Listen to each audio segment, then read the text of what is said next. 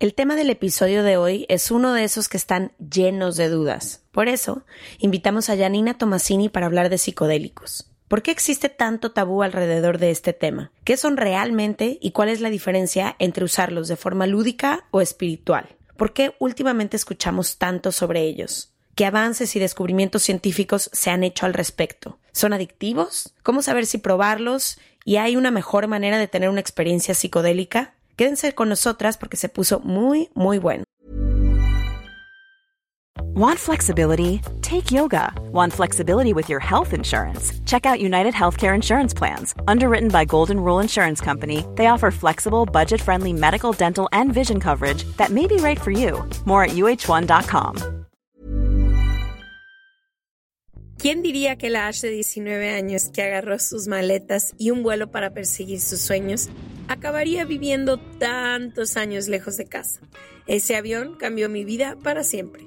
Vivir separada de mi gente, mi familia y mis ahijades me han hecho saber lo que es extrañar, pero ha tenido sus recompensas. Además, ya entendí que estoy a un vuelo de distancia y Volaris siempre lo hace más fácil. Gracias a que tomé ese avión, hoy vivo en una ciudad que me reta abrir la mente y salir de mi zona de confort. He conocido personas que se han convertido en mi familia y me inventé junto a Leti un trabajo que las dos amamos. Juntas hemos construido un equipo de trabajo hermoso que nos acompaña en este viaje todos los días desde distintos lugares del mundo. Gracias a que Volaris lleva 18 años haciendo que volar sea más fácil. Este año pudimos conocer a todo nuestro equipo en persona. Si tú también necesitas tomar un vuelo para estar más cerca de esas personas que son parte de tu vida o para ir a cumplir un sueño, aprovecha hasta el 80% de descuento más 18 con B-Club utilizando el código VUELA80 y deja que Volaris te acerque, como a mí, a tu gente más querida. Compra tus vuelos del 12 de marzo al 14 de marzo del 2024 y vuela del 12 de marzo del 2024 al 31 de marzo del 2025. Visita volaris.com para conocer los términos y condiciones. From the beginning. Se regalan dudas nace de la infinita necesidad de cuestionarnos todo. Todo. Todo lo que está a nuestro alrededor. ¿Por qué creemos lo que creemos? ¿Qué alternativas hay? ¿De dónde venimos y hacia dónde vamos? ¿Cómo tomar decisiones más informadas? Coexistir para vivir más intensamente sin dejar de crecer. Hemos tenido tantas dudas durante tanto tiempo que te las queremos regalar. Soy Leti Sagún Y yo, Ashley Franje, y en este espacio invitamos a expertos, amigos, profesores, gente que queremos y que admiramos, que sabe y no sabe tanto. de todo eso que tendríamos que estar hablando.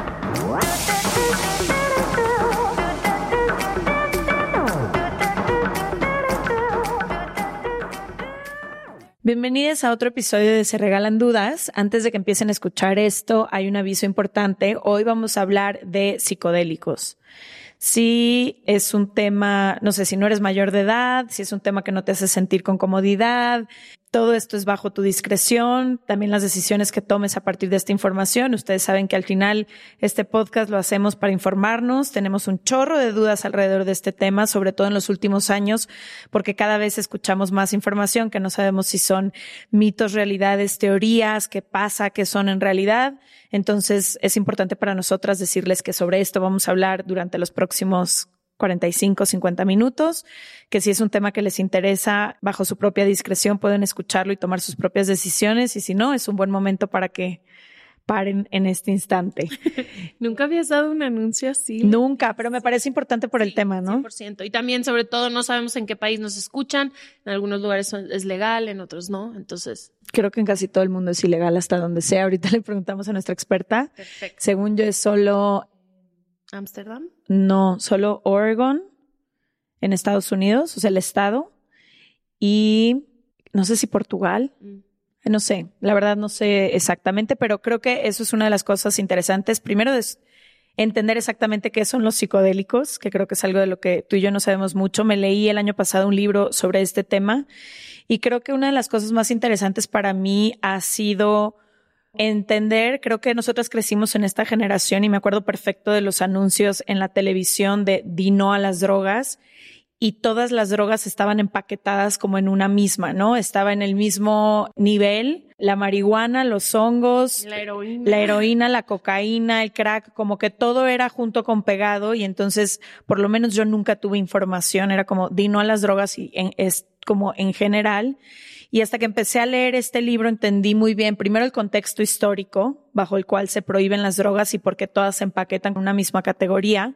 Luego el tema de los psicodélicos, ¿no? Este hombre que es creo que Albert Hoffman, que por primera vez buscando una medicina para mejorar la circulación descubre el LSD y a partir de ese momento todos los ejercicios experimentales y todos los científicos y la investigación y luego de repente se frena por completo Y lo prohíben. lo prohíben y entonces años después, ahorita todo esto no lo contará la especialista seguramente con más detalles, pero en años más recientes empieza toda esta ola otra vez de doctores y científicos que con fines médicos empiezan a explorar otra vez todas las posibilidades detrás de los psicodélicos, que es un poco lo que pasó también con la marihuana, ¿no?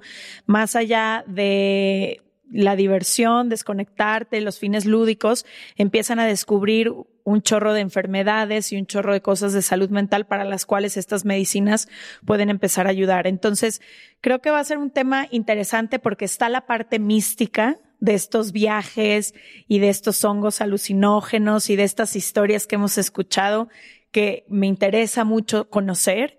Está la parte médica He estado leyendo mucho sobre ansiedad, depresión y pacientes en fases terminales y lo que sucede cuando tienen experiencias con psicodélicos y es sumamente interesante. Y luego está la parte legal, ¿no? La parte de es prohibido o no es prohibido y por qué los gobiernos prohíben o no una sustancia o la otra. Entonces, si esto es un tema que les interesa, que por lo menos yo creo que es de los temas que hemos tenido en Se Regalan Dudas, el que más me genera dudas, quédense porque se va a poner bueno. Sí, también creo que un poco la misión de Se Regalan Dudas ha sido educar y también educarnos, ¿no? Y creo que cuando se habla de drogas o sustancias, hay no solo poca información, está muy revuelta y no se habla sobre la mesa, o al menos en mi casa todavía, madre, sé que me escuchas, se encasillan todas las drogas en el mismo cuadro, todas las sustancias, menos el alcohol, obviamente. Que yo Y porque es legal, pero es de los peores y yo ni siquiera consumo alcohol. Entonces, no sé, como que creo que lo que me importa y me interesa mucho de este capítulo también es informar a la gente y tener más herramientas, contestar dudas y quitarle un poco este, mm, como este betuncito que tiene esto de que no te atreves a preguntar y creo que solo con información correcta quienes o los consumen o están cercanos a gente que los consume, pueden tener más información. O sea, también creo que es importante eso, que la razón por la que queremos hablar de esto en Se Regalan Dudas es obviamente para educarnos tú y yo, pero también para ver qué otro tipo de herramientas y qué otro tipo de conocimiento no estamos teniendo. Y como dices, en los últimos años, creo que mi gente más cercana y los ambientes en los que nos hemos empezado a mover, se escucha mucho esto, pero con muchas dudas me quedo. Creo que no, pues te cuentan de una vez de alguien que hizo la ayahuasca. como experiencias cuentan- individuales o personales, ¿no? Ajá, exacto, de gente que lo, le pasó fatal o gente que lo pasó increíble, gente que vio a su papá que murió y otra gente que, güey, fue lo peor que me ha pasado en toda mi vida. Entonces, como que más allá de las experiencias individuales, que creo que es el, el, el propósito del podcast, es hablar realmente de lo que es para que cada quien pueda tomar sus decisiones de si se acerca o no se acerca o si comenta o no comenta de un tema, pero creo que quitarle un poco eso, la experiencia personal y hablar realmente con los datos y con las cosas que se sabe hasta el momento. También creo que hace unos años esto no se hablaba con excepción de círculos muy específicos que de pronto denominaban quizá o catalogaban como hippies, pero fuera de esas áreas muy poco se, se hablaba de estos temas y creo que lo que ha pasado últimamente es que cada vez se empieza a explorar, como decíamos, más en el tema médico y el tema científico. Yo particularmente empiezo a seguir a doctores de Harvard, de Stanford, de diferentes universidades, personas que tienen más de 25 años explorando todo el tema psicológico, médico, y empiezan a adentrarse en estos temas de los psicodélicos con revelaciones impresionantes, ¿no? Un chorro de libros últimamente, no sé si ustedes también han escuchado, pero por ejemplo, en el programa de Explain de Netflix hay una, hay un episodio específico de psicodélicos. En esta serie que sacó Winnie Paltrow hay un episodio específico de psicodélicos. Acabas tú de mencionar un documental que se llama Fungi World, que sé mucha, que muchas personas cercanas a nosotros han visto últimamente. Entonces se empieza a abrir más información, se empieza a hablar más del tema. Doctores, especialistas, médicos y científicos alrededor del mundo empiezan a explorarlo y creo que ahí es cuando entra nuestra, nuestra curiosidad, ¿no? Como de entender qué es esto, de qué va, por qué cada vez se va a empezar a hablar más y por qué yo sí quiero estar informada y yo sí quiero saber de qué trata y entonces con esa información decidir si es algo que, que sí o no quiero experimentar en mi vida, ya en una decisión más individual, pero sí me parece importante ponerlo sobre la mesa. Total, y creo que yo crecí escuchando mucho tipo los hongos con los chamanes de mi mamá, con los que crecí, mucho sobre la ayahuasca y así, y últimamente se escucha en un contexto un poco más no sé, más informal, por así decirlo, un poco más en fiestas, un poco más menos ceremonial y creo que más informal, como que yo crecí mucho respetando todas estas prácticas demasiado y los contextos en los que se hacían. Sí, porque hay civilizaciones enteras que durante milenios. No, y han sido sus prácticas espirituales, su forma de conectarse con lo que ellos creen del más allá y crecí muy informada de esa parte porque no de la parte de vámonos a divertir y prueba unos hongos, ¿ok? entonces, no sé, como que también estoy interesada en hablar con, con Yanina de eso, de en cuándo pasa esa transición y cuál es la diferencia de hacerlo en un contexto ceremonial. Con un chamán. Con un chamán o con una guía, alguien que te guíe y más en la fiesta y así. Ok. Bueno, les vamos a presentar a Janina Tomasini. Ella es facilitadora de procesos con psicodélicos y tiene justamente un podcast que se llama Sabiduría Psicodélica. Bienvenida a Se Regalan Dudas. Hasta que se nos hizo. Muchas gracias. Estoy muy contenta de estar con ustedes y que abramos esta puerta de información para todo su público siempre con la intención de informar, ¿no? Sobre todo porque en este tema creo que los viajes, los buenos y los malos viajes dependen de la información que tienes a la mano, ¿no? No hablar del tema no quiere decir que la gente va a dejar de hacer este tipo de experiencias. Entonces creo que es muy importante que aceptemos que tiene que haber información a la mano. Tenemos que haber activistas psicodélicos hablando del tema, más allá de la legalidad o de la ilegalidad. Tenemos que abrir posibilidades para solucionar asuntos graves que están sucediendo. Podemos negar la pandemia más grande que existe en este momento, que es la depresión y la ansiedad. Pues me emociona estar aquí para que su público pueda saber que estas posibilidades existen y que más que ponerlas en el mismo lugar que las drogas, como nos enseñaron nuestras abuelitas y nuestras familias, que era como el marihuano del parque que asesinó a alguien, ¿no? O sea, como que no podemos poner en el mismo lugar un contexto ceremonial, como ustedes lo acaban de decir, alguien que conscientemente quiere ir a conocerse a una ceremonia de ayahuasca, que una persona que se está metiendo piedra en la esquina de su casa, ¿no? No podemos ponerlo en el mismo lugar. Entonces, creo que este episodio va a servir mucho para que las personas empiecen a definir esa línea que existe entre lo ceremonial, que tiene un propósito muy profundo y muy claro, y las drogas que realmente sí destruyen y que tienen todo en contra, ¿no? Y que esas deben de seguir ahí, como en el closet y como tipificadas y como... Pero lo otro, pues es luminoso, así que hay que sacarlo a la luz. Mi primera pregunta es eso, es para quienes no conocen nada y no entienden y para eh, borrar un poco la cantidad de definiciones erróneas que existen, ¿qué son los psicodélicos y para qué sirven? Ok, los psicodélicos son plantas, hongos, plantas maestras, hongos, diferentes moléculas que están clasificadas como psicodélicos, proporcionan una experiencia expansiva de conciencia en donde podemos observarnos, ¿no? Hay psicodélicos que alteran la realidad que habitamos. Por ejemplo, si yo me como un hongo, voy a probablemente ver cómo respira esta pared y voy a ver cómo más a detalle tu cara y voy a entender diferentes cosas de mi vida pero dentro del mundo de los psicodélicos también hay otra clasificación que se llaman enteógenos. Y los enteógenos son estas puertas que se abren para visitar otras realidades. Y esas realidades van de la mano de nuestro inconsciente. Entonces, por lo que la gente le tiene mucho miedo a estas herramientas, justo es porque nos permite observarnos desde un lugar muy claro, donde no hay máscaras, donde no hay capas de protección, simplemente está la verdad puesta ante nosotros y creo que esa acción valiente es de las cosas que más miedo nos puede dar en esta vida, ¿no? O sea, como sentarnos a vernos. Ahora, dentro del mundo de los psicodélicos ya hay muchos estudios científicos que comprueban que no generan adicción.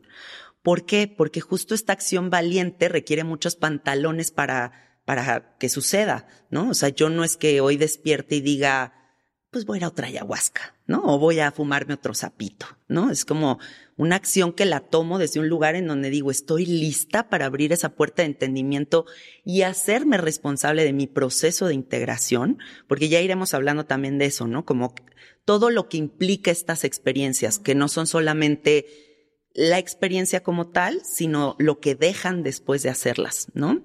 Y bueno, entonces los psicodélicos son estas herramientas que nos permiten observarnos para aclarar, para solucionar, para, para mm, encontrarnos con nosotros desde un lugar mucho más honesto. Ok. Y entendiendo esto que dices, entonces, ¿cuál sería la diferencia entre consumir psicodélicos con un fin ceremonial y tiene algún riesgo consumirlos con un fin nada más lúdico? Que es lo que últimamente más estamos escuchando y viendo alrededor, ¿no? Personas que quieren reírse con sus amigos un rato y entonces comen un hongo con chocolate o cualquier cosa de esas. Yo no estoy en contra de los usos lúdicos de, de este tipo de medicinas. Encuentro que la experimentación también tiene, va de la mano de un gran aprendizaje, o sea, nunca está uno ileso de la enseñanza. Podrías estar en una fiesta con tus amigos y te están cayendo unos veintes que dices, híjole, ¿no? O sea, estoy aquí bailando con mis cuates, pero al mismo tiempo estoy recibiendo toda esta información sobre mi ser que no la puedo tapar, ¿no? Entonces no le veo nada malo siempre y cuando sean decisiones informadas. Y en un contexto ceremonial, pues bueno, lo más importante para que la experiencia sea segura es que los facilitadores tomen en cuenta las contraindicaciones.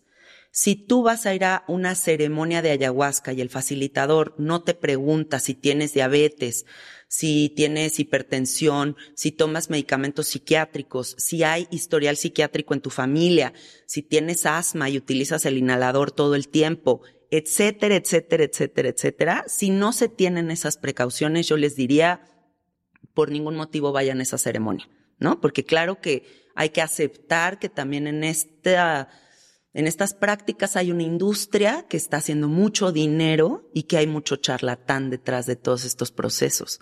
Y eso podría ser lo más peligroso, ¿no? Entonces, siempre hay que buscar gente Porque que Porque todas estas cosas que acabas de mencionar son una contraindicación a los psicodélicos. Es decir, si tienes cualquier no para todos los psicodélicos, pero si por ejemplo vas a ir a una ceremonia de ayahuasca o de sapo, yo sí consideraría todo esto que acabo de mencionar. Para comerse un hongo no, ¿no? Pero sí para un contexto ceremonial. Entonces, eso, la seguridad, ¿no? O sea, ¿qué tanta, qué tantas preguntas te hace tu facilitador? ¿Quién es esta persona que te facilita la medicina? ¿Lo conoces? ¿Tienes redes sociales? ¿Sabes de amigos que han hecho medicina con él o con ella? cosas que te pongan un poquito en contexto para saber que estás yendo a un lugar seguro. Eso es lo más importante. Y si lo vas a hacer de forma recreativa, pues saber que existen miles de páginas actualmente con información súper fiel y súper precisa con relación a dosificaciones, precauciones, en donde sí, en donde no, tipos de hongos, eh, tipos de mezclas de ayahuascas. O sea, existe tanta información al respecto que yo lo único que les digo es, todas las personas que quieran probar estas experiencias, háganlo informados. Si lo hacen informados, están en el área segura de estas medicinas. Y me encantaría eso, que repasáramos cuántos tipos de psicodélicos hay y para qué sirve cada uno de ellos. Ok. Bueno, yo tengo experiencia con muchas plantas de poder y con diferentes medicinas. Por ejemplo, voy a hacer una lista, ¿no? Voy a mencionar de inicio el peyote, que es mexicano, que es endémico de nuestro país y es resguardado por muchas tribus y por muchas tradiciones que que tienen toda una cosmovisión creada alrededor del uso de estas plantas y por eso también hay ciertas partes de la ley que resguardan estas medicinas, ¿no? Dentro del uso y costumbre no puedes meter a un huichol a la cárcel por usar un peyote, porque es parte de su conexión con la divinidad, es parte de su cultura. Igual que la ayahuasca en Perú es parte de la cultura peruana, ¿no? Entonces, bueno, el peyote a mi gusto es una medicina guerrera, es una medicina donde se siente esta fuerza como del jaguar, se siente la presencia del desierto, se siente este venado azul que tanto describen también como en las cosmovisiones huicholas que dicen que si se te aparece el venado azul es una bendición. Creo que es increíblemente psicodélica la experiencia, es muy visionaria, da una certeza absoluta de que todo va a estar bien y de que hay un orden perfecto, universal que nos está sosteniendo y que más que sentirnos como amenazados por ese orden, debemos de sentirnos abrazados por este sistema natural y divino que, que está sucediendo. Los hongos, pues, son el futuro de la humanidad porque es lo único sustentable a largo plazo, ¿no? O sea, los cultivos de hongos son infinitos y el micelio está en todos lados. Hay una red de intercomunicación del hongo en todo el planeta, entonces es increíblemente inteligente. Se puede secar, se puede preservar por muchos años, ¿no? Es como una gran opción para, para considerar las cuestiones de sustentabilidad, ¿no? Y no deforestar porque también hay que hablar de que el peyote está en peligro de extinción, ¿no? Hay mucha gente que está utilizando estas herramientas sin la consideración del ecosistema y puede estar en peligro el peyote. Y también la ayahuasca, ¿no? Según la ayahuasca no está en peligro, pero sí está incrementándose el uso de la ayahuasca desmedidamente, entonces hay que tener también ciertas consideraciones. Bueno, con el hongo el viaje es muy inocente. El hongo a mi gusto es como regresar a ser un niño chiquito. Yo nunca voy a olvidar el primer viaje de hongos que tuve en el que me fui a la sierra de Oaxaca y en ese entonces yo me dedicaba a hacer crítica de arte contemporáneo. Y todo el mundo me decía que no iba a poder vivir del arte porque el arte era como como algo que no te daba dinero para vivir, ¿no? Entonces yo estaba muy triste porque todo el mundo me daba como estas este, como malos comentarios con relación a lo que yo hacía y me fui a la sierra a comer estos hongos que se llaman derrumbes, que son los que servía a María Sabina, a Jimi Hendrix, a los Beatles, a Janis Joplin. Y las manos se me movieron solas y se pusieron enfrente de mí y el sol pasaba por mis manos y, y esta sabiduría me dijo, mientras tengas estas manos nunca te va a faltar nada, confía. Y fue como a los 21 años cuando hice eso, entonces fue como un cambio muy radical de vida que me dio mucha confianza con relación a que siempre iba a poder hacer lo que yo quisiera y, y no tener miedo, ¿no? Como que fue una confirmación de no tener miedo, fue una confirmación de la inocencia que viven todos nosotros, que nos volvemos adultos y como que la vamos perdiendo, pero es reconectar otra vez con esa información. De la psilocibina, que es el compuesto activo de los hongos, pues están sacando todas las microdosis, que es, por eso les digo que es el futuro de la humanidad, porque de verdad es una opción excelente para trabajar ansiedades, depresión, miedos y diferentes cosas, ¿no? Como en la parte psiquiátrica. Porque según leí en el libro que te contaba al principio, este doctor en psicología que trata a sus pacientes y entonces no es que, bueno, según él cuenta, no es que se quite la depresión, la ansiedad o, por ejemplo, en los pacientes terminales, pues eventualmente van a morir. Pero lo que él dice es como si después de tratarse con psilocibina les llegara esta certeza, como tú explicabas, como de que todo va a estar bien. Entonces no es que se me vaya mi ansiedad, sino que tengo ya la profunda certeza de que aunque tenga ansiedad, todo va a estar bien. O tengo depresión, pero tengo la esperanza de saber que hay otra cosa. O me llegó la calma de mm, encontrar paz en la noción de la muerte, ¿no? Entonces, según él explica, no es que se quiten, sino que te llega como una noción distinta de, tu realidad. Es que ahí entramos en esta parte que dijiste en el inicio, que es muy importante, que es la parte mística de estas medicinas, ¿no? si yo me apegara a toda la parte científica, pues podría aquí sacar gráficas y datos y todo, pero también hay una parte que nunca vamos a poder describir y hay una parte que nunca vamos a poder acercar a las personas hasta que lleguen y se coman un hongo y tengan la experiencia. Y en esa parte mística es donde se desarrolla también, pues esta certeza de la que hablamos, ¿no? Esta certeza en donde dejo de sentir miedo, dejo de sentir ansiedad, entro en una paz que no sé de dónde viene ni cómo está colocándose aquí en mi, en mi presente, pero la siento, ¿no? Y entonces, también en la parte científica hablamos de neuroplasticidad, que la neuroplasticidad, ustedes deben de saberlo con todos los episodios que han hecho de meditación, la meditación nos enseña a callar nuestra mente pensante. Los psicodélicos también tienen esa virtud, ¿no? O sea, tienen la virtud de ir modificando las redes neuronales, las conexiones que hacemos, los procesos mentales que tenemos para tener una visión distinta de las cosas. Porque una persona deprimida o ansiosa generalmente está viendo solamente hacia un punto. De repente nos volvemos como como caballitos con... Visión de túnel. Exacto, estás como con, eh, con estas cositas de caballo así, viendo la realidad y dices, es que no sé cómo arreglarlo, no tengo la menor idea cómo salir de aquí. Y el psicodélico es como esta amplitud, esta visión más grande, más amplia de las cosas que te permite decir, ah, bueno, pues sí, tal vez eso está muy mal, pero también existen todas estas otras posibilidades. Y esa amplitud sí viene de la mano de los psicodélicos, porque estamos en la experiencia de vida muy ensimismados, o sea, es muy yoísta la experiencia, ¿no? Es muy individual nuestro proceso. A final de cuentas, yo estoy viendo toda la vida alrededor de lo que a mí me enseñaron que es correcto y incorrecto.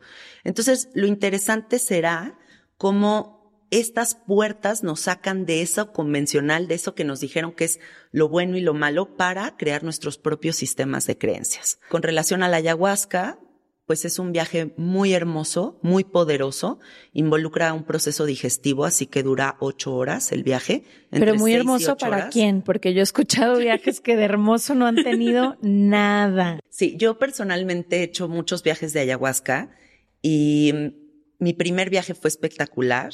Acababa de ver la película de Avatar y fue volver al planeta de Avatar, o sea, de que yo estaba en Pandora feliz, fascinada. Y mi segunda experiencia fue la experiencia más traumática y espantosa que haya tenido en toda mi vida, ¿no? Nivel, yo dije, no vuelvo a ser psicodélicos nunca más. O sea, hasta aquí yo ya quedé curada de espantos, ahí se ven, bye, ¿no? Y me encontré a un hombre muy sabio que ha sido parte de mi vida, que se llama Jaime, es un amigo mío entrañable, y me dijo, Yanina, tú no puedes cerrar esa puerta, tú tienes que volverlo a intentar, no te puedes quedar con ese sabor de boca, porque las experiencias con psicodélicos son como los exnovios. Si tú tienes un exnovio que fue un ojete, no quiere decir que el siguiente novio va a ser un ojete. O sea, no todos entran dentro de la misma bolsita. Entonces, atrévete a volver a abrir esa puerta en otro contexto, con otro facilitador y ves qué onda.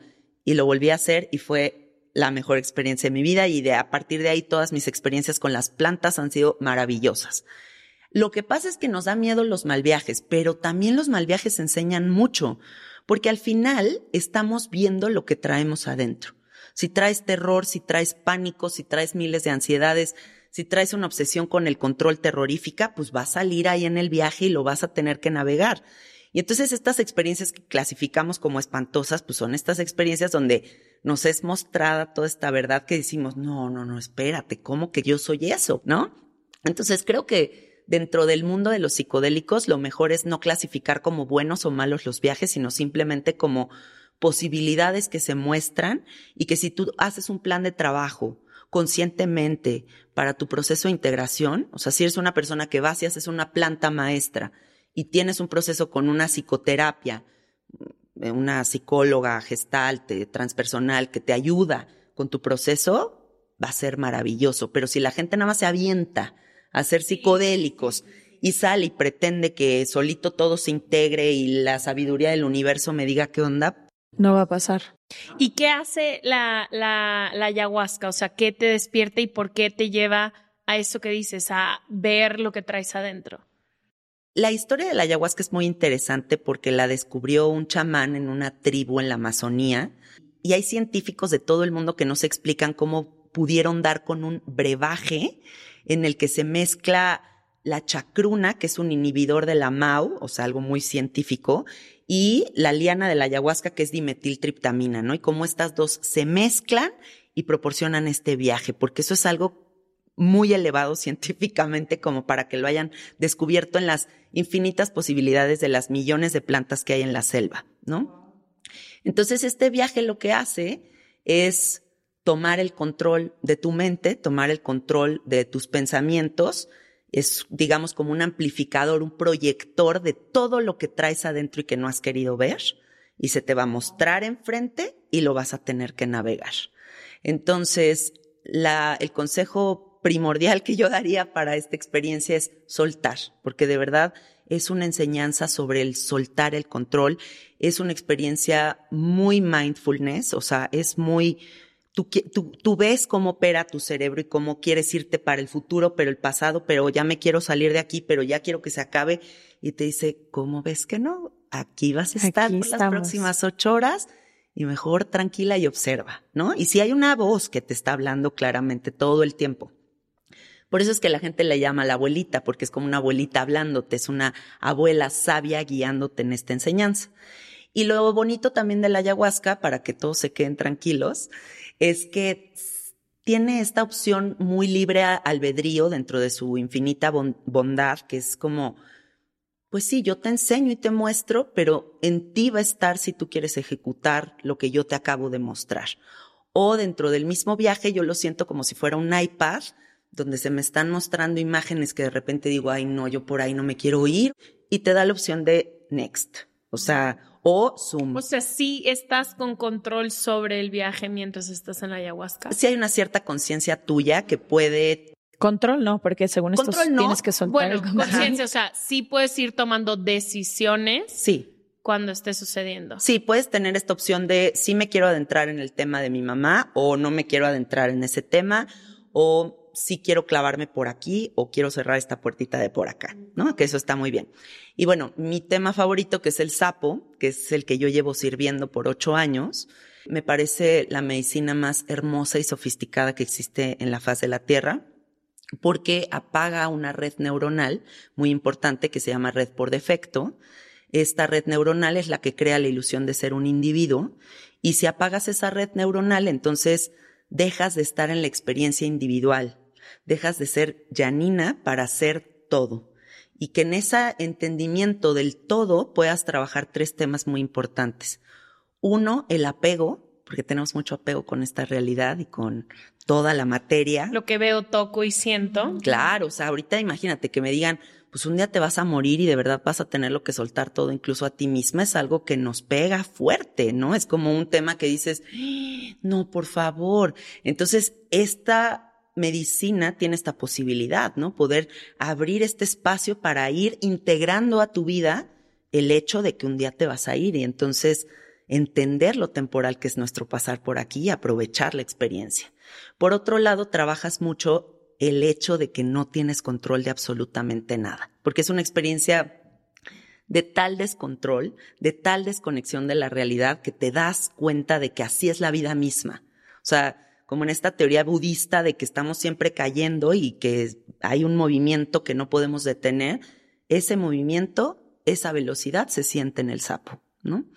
Y por otro lado, creo que trabajas mucho la certeza de que todo es amor, de que de verdad estamos sostenidos por un amor infinito y que el miedo y la desconfianza no debería de ser parte natural de nuestra personalidad, sino deberíamos de regresar a lo que es verdaderamente honesto dentro de nosotros, que es la claridad, la fluidez, el hecho de que venimos a disfrutar, no a complicarnos la vida, ¿no? Entonces, creo que son medicinas que te regresan a esas verdades universales que todos sabemos, pero que de repente se nos olvidan. Y si y nos falta nada más la rana, ¿no? ¿O si ah, explicaste la rana? Bueno, es que esa no entraría dentro de la clasificación de psicodélicos. Ah, no es psicodélico. No es psicodélicos, pero bueno, nada más para mencionarle, el cambó es una medicina amazónica que sirve, es un veneno que se pone a nivel piel para que entre al sistema linfático, sientas como que estás envenenada, todas las defensas, pum, pum, pum, a toda velocidad y matas todo virus, bacteria, germen, todo lo que puede estar por ahí. Vomitas muchísimo, pero no involucra un trance psicodélico. Ujú. Ok. Y el LSD no es un psicodélico. Sí, también, qué bueno que lo ¿Qué mencionas. es el LSD? Bueno, el LSD es el que descubrió Hoffman, el que mencionaban al inicio, y el ácido lisérgico, pues es esta es, es un hongo que, que sale del trigo y es, yo también le digo medicina, porque de verdad para mí se me hace una medicina hermosísima, que te permite redescubrir el mundo. Yo siempre que me meto un LSD siento que estoy en un planeta que nunca había visto, ¿no? A lo mejor y ves una planta y la ves como la planta más asombrosa que hayas visto en tu vida, o estás teniendo una conversación, estás teniendo la conversación más profunda que has tenido en tu vida, o de repente te sientes a ti misma y dices, güey, soy increíble, está padrísimo ser yo, entras como en mucho amor. Es muy divertido, a mí me dan unos ataques de risa que no puedo parar por horas, y pues creo que eso también es muy terapéutico, ¿no? Como esas risas, esa, esa sensación de estar en un espacio donde no tienes el control de nada y donde no sabes qué está sucediendo. Y con eso me refiero a como esta vacuidad, este momento en donde se abre un espacio donde no estoy en mi realidad y voy a estar cómoda ahí, sabiendo que delego el control y que la medicina me va a llevar para donde yo, para donde la medicina quiera y yo voy a estar bien con eso. Entonces, una, siempre son como, como pasos muy grandes en esa, en ese ejercicio del soltar. Y si alguien está escuchando esto y dice, pues a lo mejor los quiero probar, ¿hay algún momento específico donde debes como de adentrarte? Mucha gente que les pregunté para, por si tenían preguntas, decían de que, ¿cómo sé si es un buen momento para ser psicodélicos o no? ¿Cómo me puedo acercar a pensando que no queremos hacerlo sin información en una fiesta a la mitad de la nada? Mm, yo creo que es un llamado, un llamado muy profundo que se abre y que, que, algo dentro de ti te dice, no sé por qué, pero quiero ir a fumar sapo, no sé por qué quiero ir a una ayahuasca, pero no debe de ser influida por la moda y la tendencia del uso de los psicodélicos, definitivamente. Ni porque alguien te platica su experiencia mágica o maravillosa, ¿no? Exacto, porque hay mucha gente que dice, ay, es que quiero ir a fumar sapo contigo, Janina, porque mi compañero de la oficina me dijo que está padrísimo. Y yo así, ¿qué sabes sobre el tema o cómo está la cosa? Y te dicen, no, ni idea, ¿no? Entonces, bueno, desde la desinformación, estas medicinas sí te pueden agarrar muy en curva. Entonces, siempre informados, siempre siguiendo nuestra intuición, porque la intuición es siempre la que nos está diciendo como brujulita hacia dónde caminar, qué puertas abrir. Y si sientes ese llamado es porque en ese momento de tu vida tienes que hacerlo. No se trata de que estés en el mejor momento de tu vida o en el peor momento de tu vida, porque son herramientas que suman. Entonces, si estás en un muy mal momento, pues sí te van a ayudar. Pero también si estás en un muy buen momento, también vas a aprender muchísimo. Entonces, que nunca se abran estas puertas con la intención de que allá adentro esté la hada mágica de los milagros y que nos cure y nos cambie la, la existencia, porque eso no existe, se los nada. juro, después de todas las puertas que yo he abierto, después de todas las experiencias con psicodélicos que tengo, yo nunca he descubierto algo que sea la clave de la felicidad. O sea, la clave de la felicidad es la disciplina, es la constancia, es el compromiso con nosotros mismos aquí, todos los días, ¿no? Entonces, que no entren con esas esperanzas. Sí, con que voy a hacer ayahuasca y me va a dar la respuesta para todos mis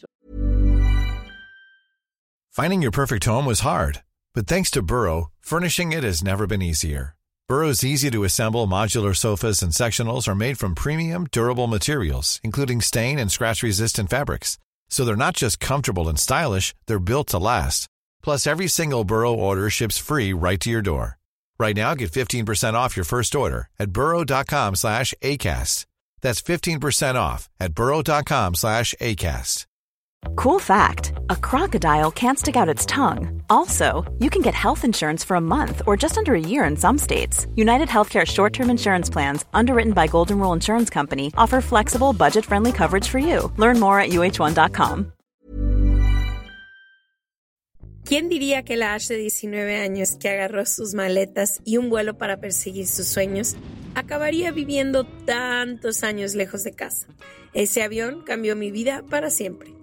Vivir separada de mi gente, mi familia y mis ahijades me han hecho saber lo que es extrañar, pero ha tenido sus recompensas. Además, ya entendí que estoy a un vuelo de distancia y Volaris siempre lo hace más fácil. Gracias a que tomé ese avión, hoy vivo en una ciudad que me reta abrir la mente y salir de mi zona de confort. He conocido personas que se han convertido en mi familia y me inventé junto a Leti un trabajo que las dos amamos. Juntas hemos construido un equipo de trabajo hermoso que nos acompaña en este viaje todos los días desde distintos lugares del mundo.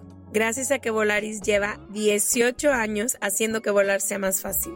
Este año pudimos conocer a todo nuestro equipo en persona. Si tú también necesitas tomar un vuelo para estar más cerca de esas personas que son parte de tu vida o para ir a cumplir un sueño, aprovecha hasta el 80% de descuento más 18 con B-Club utilizando el código VUELA80 y deja que Volaris te acerque, como a mí, a tu gente más querida. Compra tus vuelos del 12 de marzo al 14 de marzo del 2024 y vuela del 12 de marzo del 2024 al 31 de marzo del 2025. Visita volaris.com para conocer los términos y condiciones. Exacto. Tengo dos preguntas para ti, Janina. La primera es, empezamos esto contigo diciendo no son adictivas estas sustancias, pero ¿por qué es entonces que tú, por ejemplo, has regresado no sé cuántas veces, 50 más a este tipo de sustancias y la mayoría de las personas que conozco que ya las han hecho, no es que se despierten un martes y necesito una un sapo y ayahuasca, pero sí lo empiezan a hacer más recurrente. Y yo pensaría que si verdaderamente expanden tu mente y son unas experiencias fuertes y demás, quizá no habría la necesidad de regresar tantas veces, no sé. Esa es mi primera pregunta y ahorita voy a la segunda. Sí, bueno, qué bueno que me haces esa pregunta porque sí, todo el mundo se pregunta eso, ¿no? Como que de hecho, a mí me, me llega a tocar gente que por mi podcast me dicen, pero pues ¿cómo? O sea, con una ayahuasca no entendiste lo que tenías que entender y yo le pregunto a la persona, pero tú con qué experiencia de la vida has aprendido de una? O sea, uno no aprende de una. ¿Cuántas veces tienes que tropezarte o pegarte con pared para decir, ah, no mames, ¿no? La verdad es que con todo en esta vida, siendo humanos, pues siempre vamos como avanzando y retrocediendo, avanzando y retrocediendo. Y esa es como una de las cualidades humanas para bien y para mal. Porque por un lado, pues la cagas, pero por otro lado puedes pedir perdón y reivindicarte, ¿no? O sea, puedes reinventarte todo el tiempo. Yo creo que también con las plantas de poder es un camino que uno encuentra. Y así como hay personas que le encanta la psicoterapia y hay personas que les encanta el yoga y hay personas que les encanta la meditación, habemos personas que nos encantan los psicodélicos como vía de autoconocimiento. Para mí lo más valioso que yo tengo en este camino con las plantas es que no hay ningún maestro allá adentro más que yo misma. Entonces no hay alguien ajeno a mí diciéndome, estás bien o estás mal, o deberías de hacer esto o el otro, o soy tu gurú y debes de, obedecerme, ¿no? Que eso es algo muy hermoso actualmente que vemos a tanta gente manipulada mentalmente, o sea, tanta banda que están tan necesitados de una guía que entonces voltean y dicen, tú, tú dime qué hacer, por favor, ¿no? Y lo más hermoso que nos podría pasar como humanidad es darnos cuenta de que todas las respuestas que estamos buscando están dentro de nosotros. Amén. El lema de Se Regalan Dudas, porque no importa el especialista que ha venido al podcast, siempre llegamos a lo mismo. Todas las respuestas están en ti. Y eso es lo que te dicen las plantas, ¿no? Al final las plantas es esta invitación a que te des cuenta de que estás viviendo tu propia maestría, de que estás navegando tu propia escuela y que nadie va a saber más de ti que tú mismo. Entonces, qué hermosura que existan estos amplificadores de nosotros para vernos.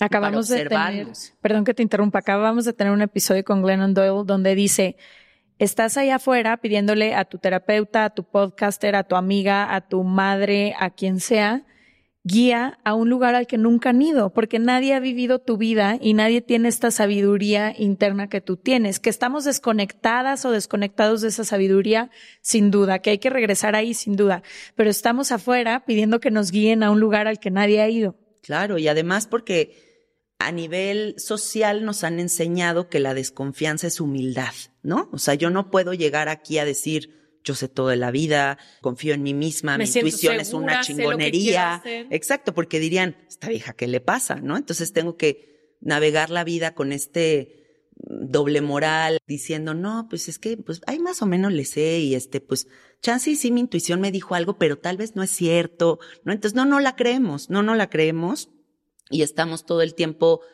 topando con pared. Y al final, bueno, yo creo que la gente va a abrir estas puertas de entendimiento con los psicodélicos las veces que lo necesiten, pero yo sí siempre he dicho que la clave para que una planta sirva es la combinación entre la ceremonia y la psicoterapia. O sea, si tú no vas a un psicólogo después de ir a hacer una y trabajas lo que viste. Y trabajas lo que viste, se va a quedar en un viaje de dragones voladores que no te sirve de nada, ¿no? O sea, vi dragones voladores. Lucy in the sky with diamonds. Sí, Ahí nos quedamos. Exacto. Y el chiste es que lo bajes. ¿Y cómo haces esa integración? Creo que es una de las cosas que dijiste al principio que querías después hablar, como que cómo integras lo que observas en estos viajes, tanto en el peyote como la ayahuasca, los hongos, el sapo, o sea, cómo los Pues con un acompañamiento, ¿no? En psicoterapia, con un especialista. Ok.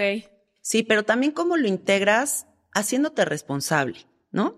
Yo en mi podcast siempre hablo de un personaje así como que digo, pues imagínense que llega un señor contador de Hacienda, de muy tabla de Excel, su mente muy cuadrado, es infeliz en su matrimonio, eh, no le gusta manejar dos horas diarias a su oficina, ¿no? O sea, como que pongo este ejemplo de esta persona que está como muy en el sistema.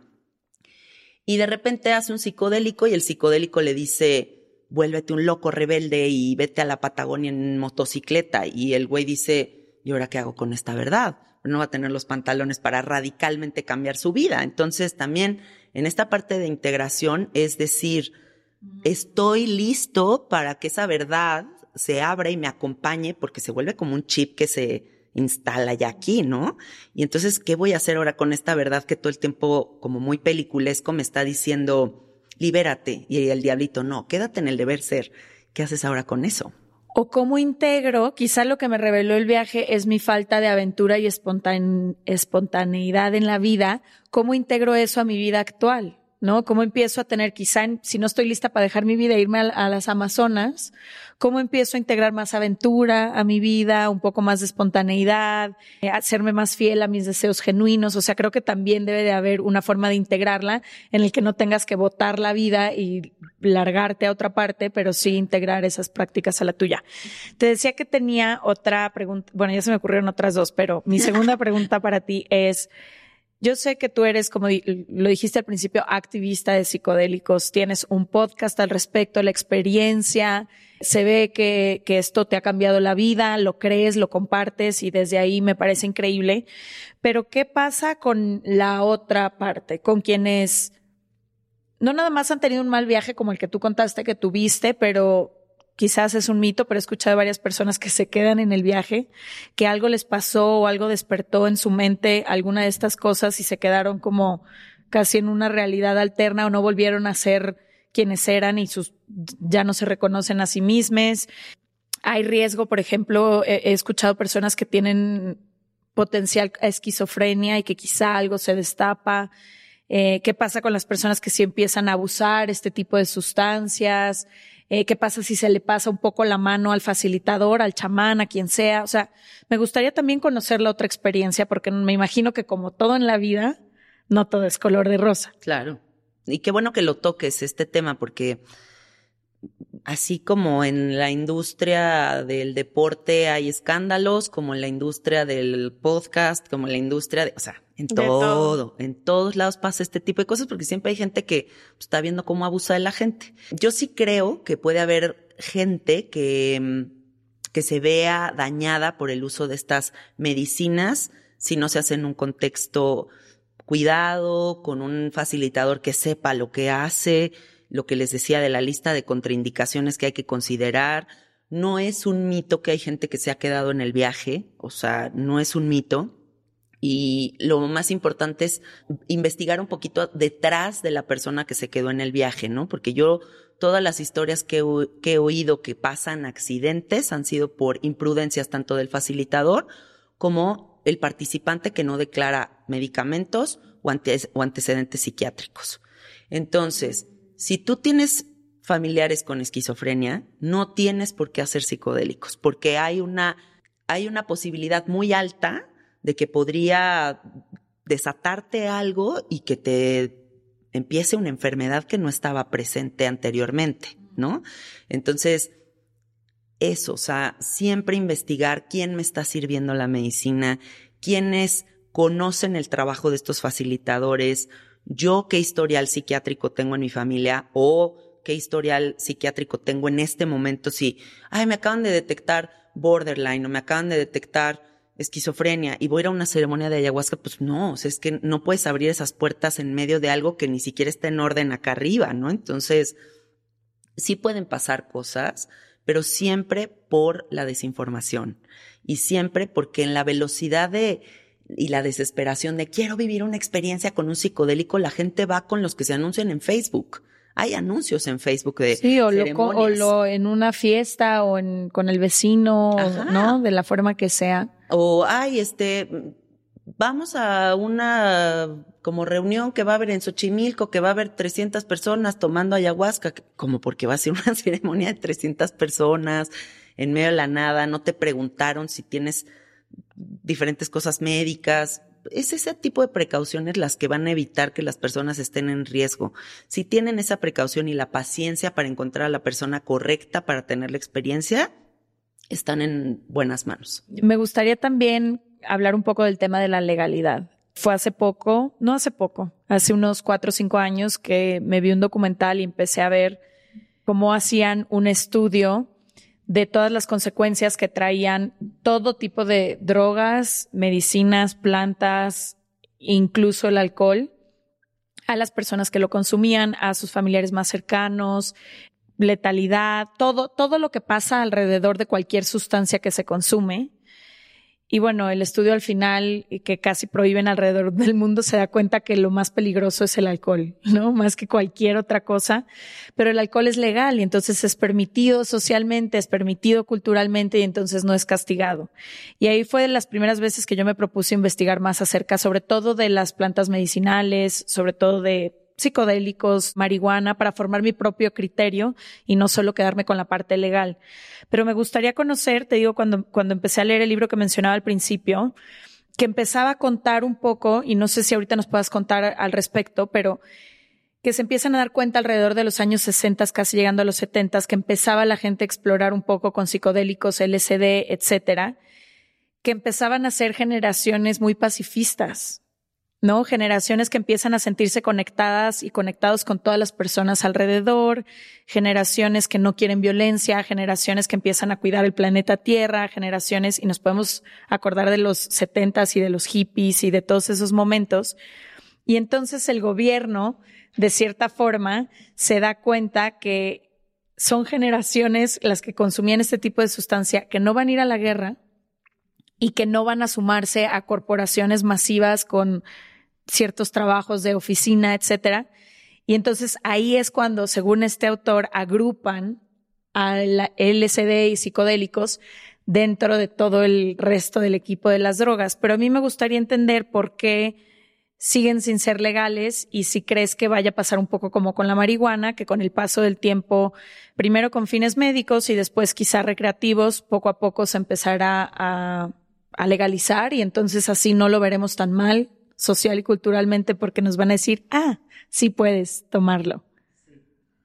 Me gusta este recorrido que haces por la historia de los psicodélicos, ¿no? Porque es real que en los 70 hubo una revolución psicodélica, un movimiento contracultural que sacó de onda muy cabrón al gobierno, ¿no? Porque está la guerra de Vietnam sucediendo, está toda la gente que ha sido educada para ser parte del sistema, vas a trabajar ocho horas, te vas a casar, vas a tener hijos, vas a pagar impuestos. Vas a apoyar la guerra que estamos haciendo en este momento. Vas a tomar medicamentos que te vendo en la farmacia, vas a consumir A los cuales te vas a volver adictivo o adictiva. Exacto, entonces es como todo un, pues sí, como un ser muy clasificable, ¿no? O sea, como todas estas personas que están dentro del sistema. ¿Y qué pasa? Que el gobierno voltea y se da cuenta de que el LSD Woodstock y toda esta locura que empezó a suceder, empieza a crear personas que se cuestionan qué es verdad, qué no es verdad, qué es verdadero para ellos, qué resuena con ellos, quieren ser parte de un sistema, quieren trabajar en una oficina, ¿por qué me tengo que casar? ¿Por qué tengo que tener hijos? Y pues al sistema no le parece. Algo muy importante es que las personas de verdad se den cuenta quién está a favor de tu vida y quién está en contra de, de tu libertad. Yo no creo que el gobierno sea el aliado, o sea, no creo que los psicodélicos son ilegales porque te quieren proteger de algo. Yo, porque entonces el alcohol sería ilegal y todos los fármacos que están en la farmacia serían ilegales, ¿no? Y no un honguito noble, buen pedo sería lo que está tipificado. Entonces, yo creo que pues la ilegalidad es justo porque al sistema no le conviene que empiece a ver todas estas personas que se salen del huacal, todas estas personas que van a cuestionar absolutamente todo, que van a despertar, que se van a independizar. Hay un término bien interesante dentro del mundo de la psicodelia que se llama ecodelia, que es como esta conciencia ecológica que se despierta a partir del uso de las plantas. ¿Por qué? Porque si yo me encuentro en una experiencia mística unificada con el universo, no voy a regresar a tirar basura o no voy a regresar a mentarle la madre al de enfrente porque sé que ese güey también soy yo, ¿no? Entonces, esta onda que podrá sonar muy hippie, pero es verdadera, cuando tú entras en esta conciencia absoluta de que todo es parte de un sistema amoroso, consciente, que si las ballenas en Islandia dejan de existir, nos va a afectar hasta acá, o sea, como todo está conectado, entonces nos vamos a dar cuenta de la importancia de despertar a través de las medicinas, ¿no? Y hay muchas vías para despertar. O sea, si la, las personas que nos escuchan dicen, no, yo la neta no me laten los psicodélicos, bueno, hay muchas vías para llegar ahí. Son diferentes aviones, mismo destino. A ver, te puedes clavar ahí poquito porque creo que ese va a ser un tema importante. No todo mundo va a querer probar psicodélicos, por más mágica que sea la experiencia de algunas personas, ¿cuáles son otras vías para llegar ahí, para llegar al autoconocimiento, al entendimiento de uno mismo, a entender lo interconectados que estamos todos con nosotros? perder el sentido del yo. Y con el planeta, perder el ego, exacto. Sí, bueno, yo creo que hay muchas medicinas muy poderosas que están presentes todo el tiempo. Nuestra respiración es la más poderosa de todas, o sea, cerrar los ojos y hacerte consciente de este instante presente, de este único momento que tienes y que es lo único verdadero que tienes porque lo demás se está yendo y quién sabe si va a existir. Creo que es una gran medicina la presencia, la respiración, el amor, la confianza, una práctica sagrada que tú resguardes para ti misma, ¿no? O sea, ya sea comer sano, honrar tus alimentos, saber qué es lo que te comes, si haces yoga, si haces meditación, si haces CrossFit, lo que quieras, o sea, si, mueves tus aguas, si mueves tu cuerpo, si quieres programar estas agüitas de una manera positiva, porque somos aguas, somos programables, o sea, 100% hay medicina en todos lados. La medicina de la gratitud a mí me parece una de las más poderosas que existen. Voltear y decir, gracias que estoy vivo, gracias que estoy sano el día de hoy, wow, ¿no? Ya con eso cambia la energía de tu día.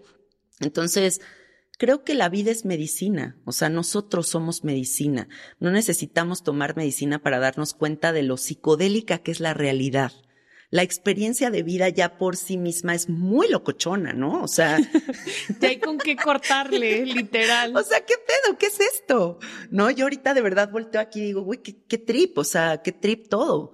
Entonces, creo que no hay necesidad de abrir puertas de más, o sea, simplemente es cuando tú sientas el llamado, la abres, y si no la abres también está perfecto, ¿no? Habrá gente que en esta reencarnación no va a meditar.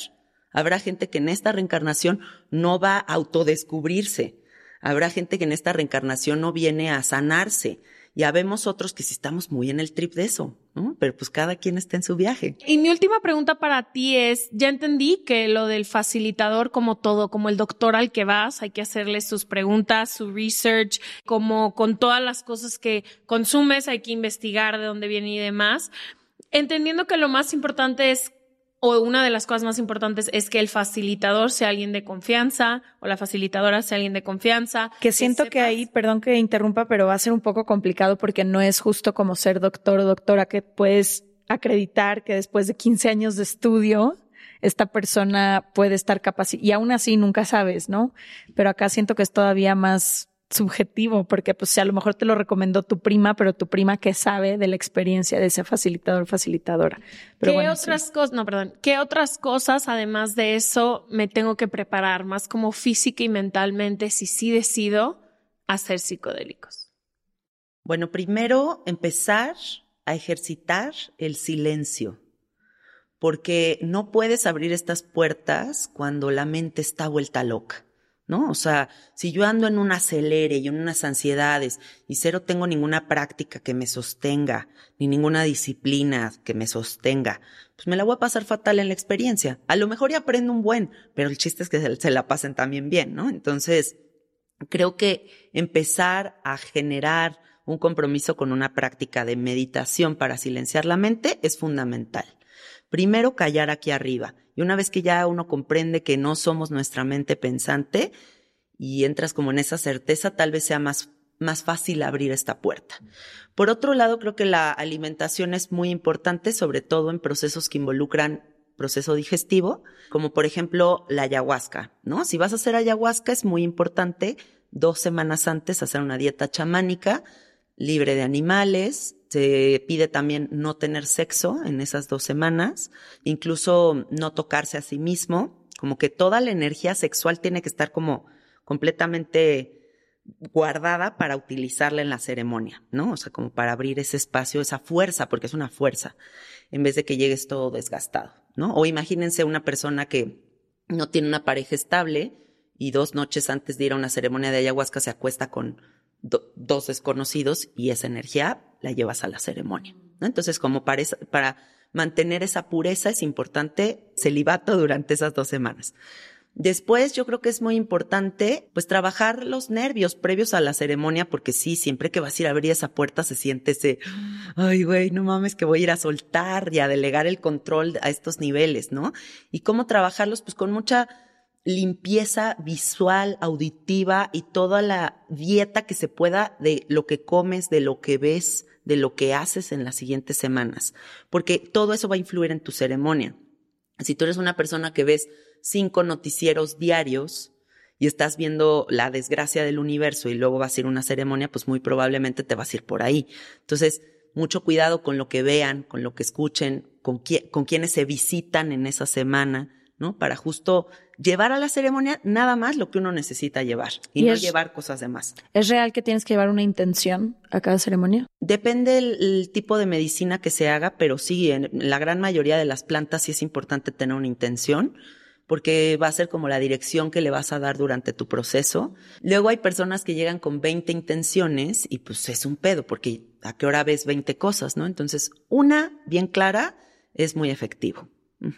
Y bueno, también seguir las instrucciones de los facilitadores. Los facilitadores tienen la obligación de decirles qué tienen que hacer, cómo deben de prepararse, qué cuestionario médico tienen que llenar antes de ir a la ceremonia, si van a ir acompañados, si van a ir solos, si te da más confianza que te atienda una mujer o que te atienda un hombre, ¿no? O sea, como tomar en cuenta todo este tipo de detalles para sentirte segura, porque en la experiencia vas a estar en, una, en un momento muy vulnerable de tu vida.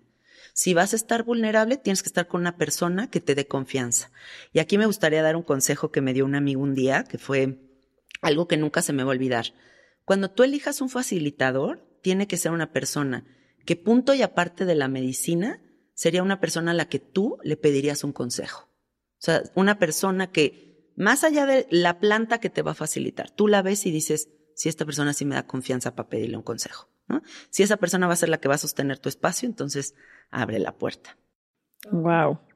Pues sí, creo que son varios temas a considerar una vez más y nos volvemos a aventar aquí el aviso a discreción de cada quien. Esta es solo información de dudas genuinas que nosotras tenemos alrededor del tema de los psicodélicos. Luego por ahí nos dicen, no sienten muchísima responsabilidad de todo y es como, no, la información se abre Se Regalan Dudas y cada quien con su responsabilidad de adulta o adulto toma sus propias decisiones y es muy importante si lo hacen que entiendan también todas las implicaciones, todo lo que hay que considerar y todo lo que hoy nos comparte Janina. Antes de irnos, nos gustaría si es posible que leyeras una pregunta de nuestro libro, la que tú escojas, y que nos regalaras tu respuesta. Ok. Chaca chachán. ¿Qué nos pasa cuando morimos? ¿Y qué has aprendido de los que ya se fueron? Yo creo que cuando muramos nos vamos a integrar en esta red que nos sostiene, en luz, en belleza, en misticismo. Somos eternos, no, no dejamos de existir, simplemente nos transformamos. Y en esa certeza de transformación y belleza, la muerte debería de ser un gran consejero y no algo que nos aterre, ¿no? Debería de ser algo que trabajemos porque nuestro pasar por aquí es muy breve y lo de allá yo creo que es muy largo. Entonces, ir poniendo un poquito de energía en ese lugar, eh, en todos nuestros actos, en todos nuestros días. ¿Qué puedo hacer hoy por la gente? ¿Cómo puedo dar amor? ¿Cómo puedo ser una mejor versión de mí? ¿Cómo puedo dedicar mi vida al servicio? ¿No? Porque también eso es uno de los propósitos más hermosos que puede cobrar nuestra existencia. Y la muerte va a ser bella, va a ser hermosísima. Y lo que yo he aprendido de todos los que ya se fueron es que para allá vamos, que para allá vamos todos. Así que si ahorita alguno de sus seres queridos ya no está, siéntanse tranquilos de que está aquí en el aire, en este aire que respiramos y que al ratito nos vamos a reencontrar. Gracias. Divino. Gracias por venir, te lo agradecemos mucho. Oigan, y lo que hemos estado mencionando, documentales, el libro que les dije y toda esta información la dejamos siempre en nuestro newsletter. Quienes no conocen el newsletter, Todas las semanas mandamos un correo de parte de Se Regalan Dudas, donde les hacemos recomendaciones de qué ver, qué leer, qué escuchar. Noticias. O sea, es como una forma de nosotras compartirles lo que nosotras vamos investigando, sabiendo, documentando. Y también nuestra invitada o invitado de cada semana nos comparte sus cosas favoritas, qué libro le cambió la vida, qué película hay que ver. Entonces, si no están inscritos, es gratis, se manda cada semana y está en sergalandudas.com com diagonal suscríbete. Nos vemos el próximo martes. Gracias. Gracias.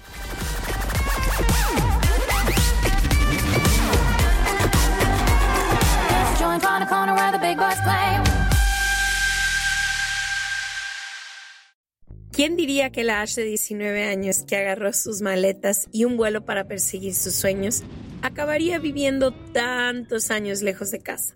Ese avión cambió mi vida para siempre. Vivir separada de mi gente, mi familia y mis ahijades me han hecho saber lo que es extrañar, pero ha tenido sus recompensas. Además, ya entendí que estoy a un vuelo de distancia y Volaris siempre lo hace más fácil. Gracias a que tomé ese avión, hoy vivo en una ciudad que me reta abrir la mente y salir de mi zona de confort. He conocido personas que se han convertido en mi familia y me inventé junto a Leti un trabajo que las dos amamos. Juntas hemos construido un equipo de trabajo hermoso que nos acompaña en este viaje todos los días desde distintos lugares del mundo. Gracias a que Volaris lleva 18 años haciendo que volar sea más fácil. Este año pudimos conocer a todo nuestro equipo en persona. Si tú también necesitas tomar un vuelo para estar más cerca de esas personas que son parte de tu vida o para ir a cumplir un sueño, aprovecha hasta el 80% de descuento más 18 con B-Club utilizando el código VUELA80 y deja que Volaris te acerque, como a mí, a tu gente más querida. Compra tus vuelos del 12 de marzo al 14 de marzo del 2024 y vuela del 12 de marzo del 2024 al 31 de marzo del 2025. Visita volaris.com para conocer los términos y condiciones. Hey everyone, it's Jen and Jess from the beauty podcast Fat Mascara here to talk about Sol de Janeiro. So many of the beauty experts we interview on our show say that the key to great skin is to treat every inch of your body with the same attention you give your face. One of our favorite ways to do that is with Sol de Janeiro's Beija Flor Elastic Cream, a rich body cream that's clinically proven to boost collagen and has been shown to improve skin crepiness on the chest in just two weeks. Plus, it's scented with Sol de Janeiro's Charosta 68 fragrance. Sol de Janeiro is offering you 10% off your first order on soldejaneiro.com and free shipping with the code ACAST10. That's S O L D E J A N E I R O, soldejaneiro.com, and use the code ACAST10 for 10% off.